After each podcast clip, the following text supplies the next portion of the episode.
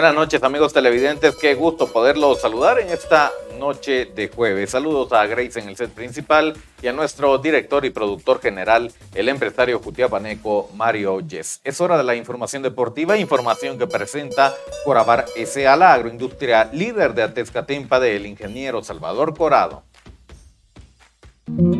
Corabar SA. Somos la agroindustria que marca la diferencia. Con nuestros productos de calidad alimentamos al oriente del país y a toda Guatemala. No somos un grupo de trabajadores, somos una familia que dedica su esfuerzo laboral para brindarte productos de calidad en tu mesa. Somos Corabar SA, la agroindustria líder de Atezcatempa del ingeniero Salvador Corado.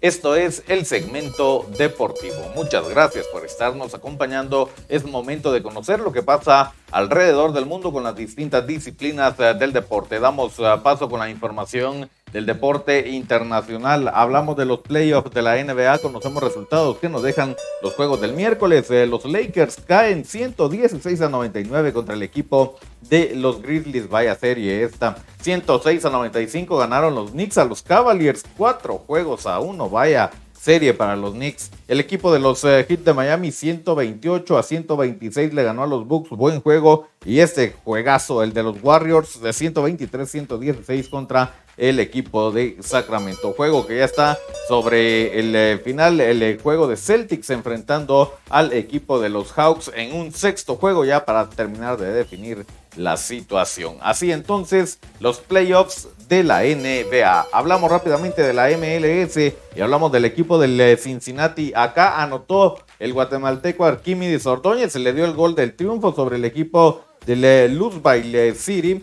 y ganó en la Copa Lamar de la MLS con anotación entonces del guatemalteco Arquímedes Ordóñez. Así lo más importante del deporte internacional y rápidamente hablamos del deporte nacional ya para ir poniendo punto final al segmento deportivo. Hablamos de la selección sub-15 y compartimos las declaraciones del director técnico Jair García previo al torneo sub-15 de la UNCAF eh, FIFA Forward en Costa Rica 2023.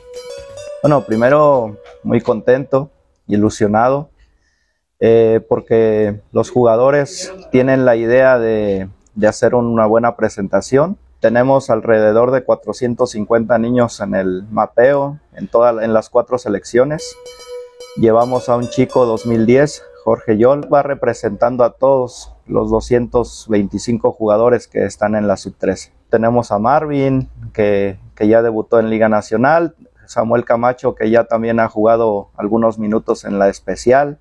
Hemos tenido alrededor de 25 partidos de preparación, entre ellos contra asociaciones, equipos sub-17, equipos de tercera división, y hemos tenido seis partidos internacionales. Seguimos hablando de la selección de Guatemala, pero esta vez de la selección de futsal que sumó un partido de preparación. Esto fue la noche de ayer bajo la dirección de Eduardo Estrada se realizó este partido de fogueo ante el equipo San José Futsal en las instalaciones del domo de la zona 13. Fue victoria para el combinado nacional, 8 goles a 3 sobre el equipo del San José Futsal. Y cerramos la información del segmento deportivo hablando del equipo de Aurora que dio a conocer su nueva casa, así como lo oye. El equipo aurinegro presentó el centro deportivo Aurora FC ubicado en el kilómetro 18.5 interior de la finca Santa Isabel en Fraijanes. El centro deportivo será utilizado para el entrenamiento de las categorías de, de la U7 hasta la U20.